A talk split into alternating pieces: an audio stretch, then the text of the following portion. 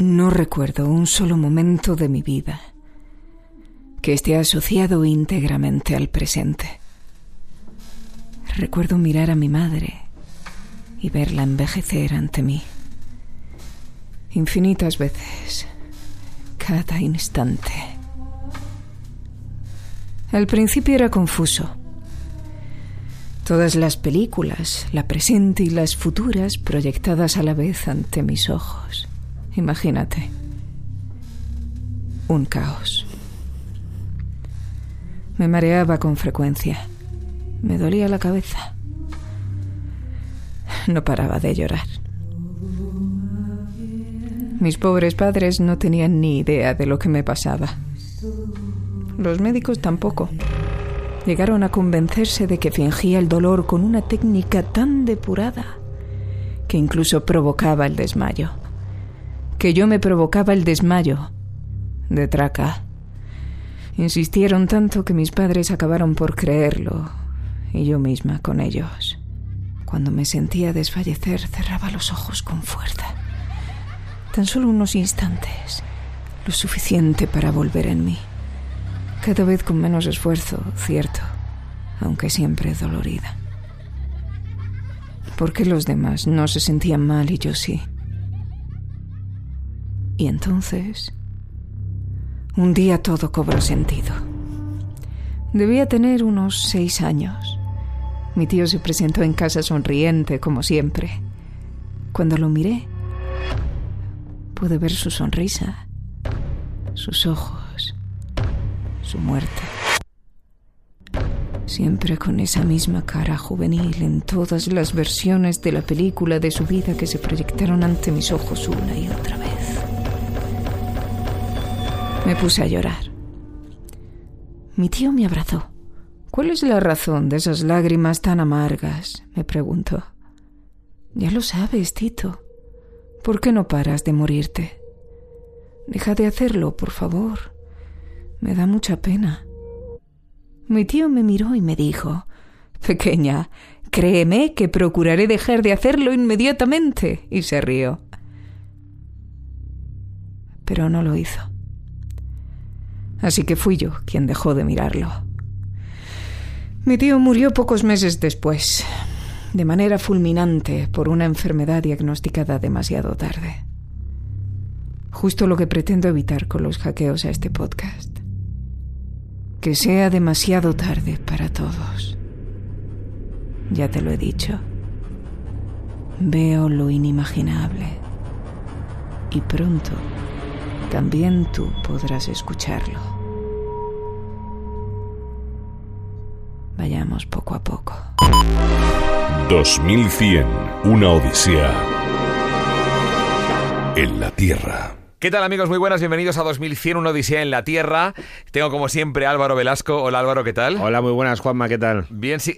Después del último podcast, el tema de comer la, eh, la fruta, sigues comiendo con afición, pero al, menos sabes que los restos los aprovechas. Que se pueden aprovechar, efectivamente. Sí que hago una cosa que nos enseñó la semana pasada no recuerdo el nombre de esta chica, ¿cómo era? María Cádiz. ¿Cómo te vas a olvidar si se llama Cádiz? María Cádiz, efectivamente, que es aprovechar las pieles de las frutas para las plantas. Y, ahí, y sí, hago caso, yo aquí vengo a aprender y es lo que estoy haciendo. Y las guardas aparte, el problema es que se van pudriendo. Yo, las pieles de plátano que tienes en tu casa, en el, en el patio interior, ya las iría mandando a orgánico. Diría, ¿eh? No sé, no sé. Y como siempre, en la producción de la ficción está Aranzazu Sangines. Señores, en el día de hoy vamos a hablar de algo que eh, parece que preocupa y bastante, que es el famoso tema de las enfermedades. En el momento de grabar este, este podcast, resulta que está todo el mundo viviendo una especie de, no sé cómo explicarlo, pero una especie de pánico, un pánico tremendo, a una, una, enfermedad que es el coronavirus, que en realidad es como una gripe, solo que no tenemos historia médica de, la, de, este, de esta gripe, y claro, produce una mortalidad X determinada que es inferior incluso a otras enfermedades que han sido calificadas de epidemias eh, seriamente. Yo no soy médico. Mira, ¿sabes qué? Voy a callarme y lo mejor será que, deje hablar a, alguien muy especial que es Beatriz López Ramos. Hola Beatriz, muy buenas, ¿cómo estás? Hola, buenas. Beatriz es investigadora y precisamente ella está investigando en área de enfermedades, pero enfermedades que no son este tipo de virus, sino enfermedades con un índice, ¿verdad? De, de o sea, con una entrada en, en, la población, con un índice de afectación muy grande y con una mortalidad bastante más grande que el famoso coronavirus. Beatriz López Ramos, ¿en qué estás investigando ahora? Pues me dedico esencialmente a la investigación del cáncer, de nuevas terapias contra el cáncer y efectivamente eso causa muchas más muertes que el coronavirus claro. y tiene una prevalencia mucho más elevada. Si hubiera la misma preocupación por, por, por, el cáncer que por el coronavirus, algo haría... Mira, estoy pensando en una reflexión. Si algo hace falta, ¿verdad?, en la investigación del cáncer es que haya un apoyo económico masivo. Se ha perdido una cantidad enorme de dinero en las bolsas de todo el mundo, pero enorme de pérdidas de, de, miles de millones de dólares que si se hubieran invertido en la investigación del cáncer, otro gallo cantaría, ¿verdad? Pues sí, la verdad es que hace falta dinero en investigación y, y, cada vez se está destinando más y se están consiguiendo grandes avances, pero aún es necesario mucha más, muchos más fondos. Y la gente que no sabemos de investigación y queremos aportar dinero, ¿qué, o sea, ¿yo qué puedo hacer? La Asociación Española contra el Cáncer sí, claro. es, cono es, conocida, pero y puedes aportar dinero. Muchísimas ¿eh? muy pequeñas que no son, no son conocidas. Yo contribuyo eh, a una que se llama Pequeños Corazones, que ah, eh, no sé si la conocéis. Ah, no. Pues es, eh, la fundó Emilio Aragón en su día y ayuda ah. a los niños pequeños que tienen cardiopatías. Yo la conocí pues a través de un compañero que su hijo había estado malo. Cuando me lo contó, aluciné, pero es que creo que la gente no sabe, la gente como yo normal diría 20 euros al mes no me supone nada, 10 euros, 5 euros, ya ves. Imagínate, 5 euros tuviese 100.000 españoles que los diesen, que no son nada, medio claro. millón de, de pavos. Entonces, claro, estamos mezclando aquí temas tan importantes como la enfermedad, la investigación y el dinero. Claro, o sea, es una pero al final muy... la panoja es lo que mueve todo, ¿no? Claro. Eh, creo yo, o sea que Porque al final... Yo, yo casi la, la, lo enfocaría desde el punto de vista que te, ya que te tengo aquí, eh, te tenemos aquí, vea, la pregunta es, ¿el dinero que va para investigación exactamente a qué se dedica para, para, para poder eh, combatir el cáncer? Pues eh, en España en concreto, Asociación Española contra el Cáncer hace un reparto muy eficaz de los fondos y ahora mismo está financiando un gran número de grupos de investigación. De hecho, se muchos grupos se mantienen única y exclusivamente con las ayudas de Asociación Española contra el Cáncer porque apenas reciben eh, por parte del gobierno. Y, y, ese dinero pues se reparte sobre todo a, a los reactivos que son necesarios para la investigación básica, claro. al desarrollo de nuevos tratamientos y un pequeño porcentaje al sueldo de los que nos dedicamos de hecho. O sea, no se puede vivir de la investigación en España, eso está claro, ¿no? se, se, puede, pero en condiciones un poco ya. precarias. Pero ¿y ese dinero cuando llega, en qué lo empleáis? O sea, ¿cómo, cómo, se, cómo, se, cómo se avanza en eso? Es decir, se crea un grupo de investigación y que, que cómo, hay una organización central que decide hacia dónde tirar cada, cada grupo, hay una coordinación, ¿cómo funciona? Pues cada grupo de investigación tiene sus métodos, también dependiendo del organismo en el que se encuentre, si se trata de un organismo público, una fundación privada, una farmacéutica incluso, y ellos deciden qué parte del presupuesto se destina hacia la compra de material, reactivos, personal, y casi siempre lo que escasea es el personal. Claro, que es la parte más cara y más complicada, que es tener gente Sí. trabajando, gente investigando, que esto es lo más importante. Entiendo también que es la parte más bonita del trabajo. Yo te, te pongo mi, mi ejemplo. Yo soy periodista, pero ya no ejerzo. Pero ejercí muchos años en medios de comunicación, que es lo bonito. Pero se ganaba poco dinero y lo dejé. Entiendo que para vosotros lo bonito es la investigación y lo no bonito es el trabajo en una empresa privada. Supongo, me imagino, ¿no? A lo mejor había que fomentar más. En una farmacéutica, por, por ejemplo. ejemplo. Claro. Claro, muchas personas nos metemos en este mundo de la investigación pensando que nunca nos venderíamos a las farmacéuticas y en realidad una vez dentro de, de ese área te das cuenta de que las farmacéuticas también contribuyen al avance de la sociedad y al, y al descubrimiento de nuevas terapias. Entonces, no son tan malas como nos la pintan Claro. normalmente. Entonces, yendo a lo que nos ocupa en este programa, en este espacio, en este podcast, que es 2100, una odisea en la Tierra. Nos ponemos ya en el 2100. ¿Para entonces se habrá conseguido una cura contra el cáncer? Pues probablemente no. Una cura absoluta es muy difícil porque el cáncer no es una enfermedad, son muchas enfermedades diferentes que se engloban bajo un mismo paraguas porque tienen características compartidas. Entonces sí que se habrá avanzado mucho en tratamientos, cada vez más personalizados, se habrá reducido la tasa de muerte, pero hablar de una cura en palabras absolutas es muy complicado. ¿Y una cronificación, quizá? O sea, llegar a que sea una enfermedad eh, cronificada. Pues sí, hay gente ya que vi- convive con el cáncer y tiene una vida normal y puede hacer lo mismo que haría si no padeciera la enfermedad, porque los tratamientos están bastante avanzados. pero sigue siendo una lacra el no poder eliminarla de raíz. Claro. Y en el 2100, la gente que estéis eh, ¿vais a hacer algo para que se entienda la letra de las recetas? Quiero decir, ¿habrá una- un avance en que eso vaya se escriba en un ordenador por fin? Eso es ciencia ficción, macho. O sea, la letra de mé- su- ¿Y quitar la letra de médico? A mí me hace poco eh, eh, tuve que ir al médico y al final lo- era omeprazol lo que me, me había escrito. Yo no sabía lo que era y hasta que no fui a la farmacia y me dieron omeprazol no sabía que me había mandado omeprazol. Y dije, ah, yo sí, sí, yo esto me lo tomo. Y era un omeprazol, pero estaba escrito de una forma que yo no sabía lo Que que... no sabes ni lo que, ni lo que te tomas. Te ¿no? lo, te lo juro, no sabía lo que me iba a tomar. Pero bueno, volviendo un poco al... a- ¿Tú qué edad tienes, Bea? Si te puedo preguntar. 24. Con 24 años, amigos, estamos Joder. hablando con una persona que está contribuyendo ya y está trabajando. ¿Desde cuándo estás trabajando contra el cáncer? Pues desde hace tres o cuatro años. Con 20 Siempre años. en prácticas, Madre mía. pero Claro, hay sí, sí. prácticas, conti- continuas prácticas. Una persona que lleva desde los 20 años luchando contra el cáncer, que cuando tengas 50 años tendrás un enorme conocimiento de esa enfermedad que, que- que asola a la humanidad. Eso tiene una parte buena, yo me siento bien porque haya gente así, y mal porque pensaba, o sea, piensa dónde estabas tú, Juanma, con 20 años. Yo en 20 años estaba siendo de periodismo borracho, prácticamente todo el día, comiendo un pichos de dos días y jugando al mus, y es en plan... Pues yo eh, ya ponía discos en la cuando, radio. Cuando escucho, ya ponías discos en la radio. Sí, sí, con Que- 20 sí. No te da como esperanza. En plan, joder, Sí, la claro, gente joven voy, que es muy voy. bonito. Y sobre todo la esperanza es que personas como ella van a estar eh, liderando investigaciones dentro de algún tiempo, pero con un conocimiento que lo tienen desde los 20 años. Qué pasada. Aunque, aunque para ti sea un sacrificio, Bea, estás haciendo algo enorme. Eres consciente. Sí, la verdad es que me esfuerzo mucho en ello. Claro. Oye, y, y por, por- Tampoco quiero entrar mucho en detalles muy científicos porque efectivamente no soy yo todo tipo de personas, pero por ser muy concreto, por ejemplo, ¿cómo se, qué, investigación se, mm, te recuerdas ahora que la gente pueda entender? Es decir, por ejemplo, ¿qué, qué- cómo, se, ¿cómo se hace, cómo se avanza? ¿Cómo se hace en lo concreto? Pues ahora mismo, como decía, la- el futuro son los tratamientos cada vez más personalizados. Son aquellos tratamientos que identifican el tipo de cáncer que tiene cada paciente y busca una solución concreta.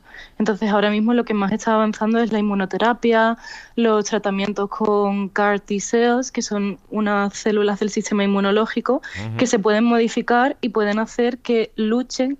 Es como si tu propio cuerpo estuviera luchando contra el cáncer. Ya, es conseguir que sea el propio cuerpo el que rechace ese, ese tumor, ¿verdad? Sí, el sistema inmunitario, sí. ¿Y entonces qué hacéis? ¿Probáis en ratones? ¿Compráis ratones?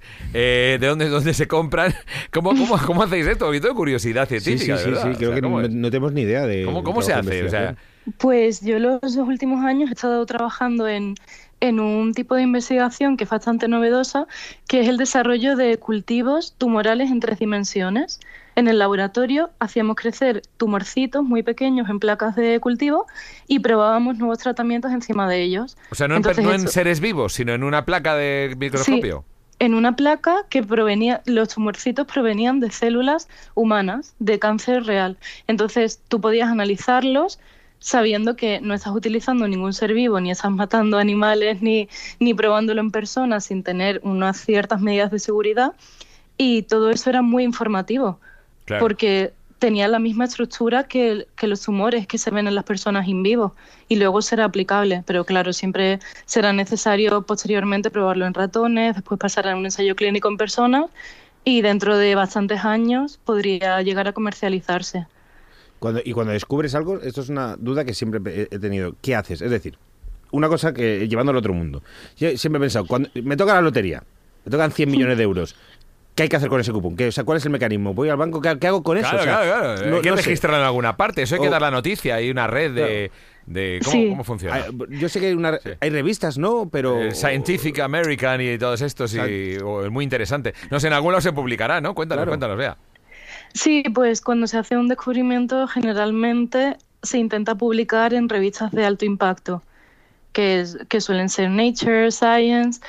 Es muy complicado llegar a publicar en esas revistas y además supone un coste económico bastante alto que en España pocos laboratorios se pueden llegar a permitir.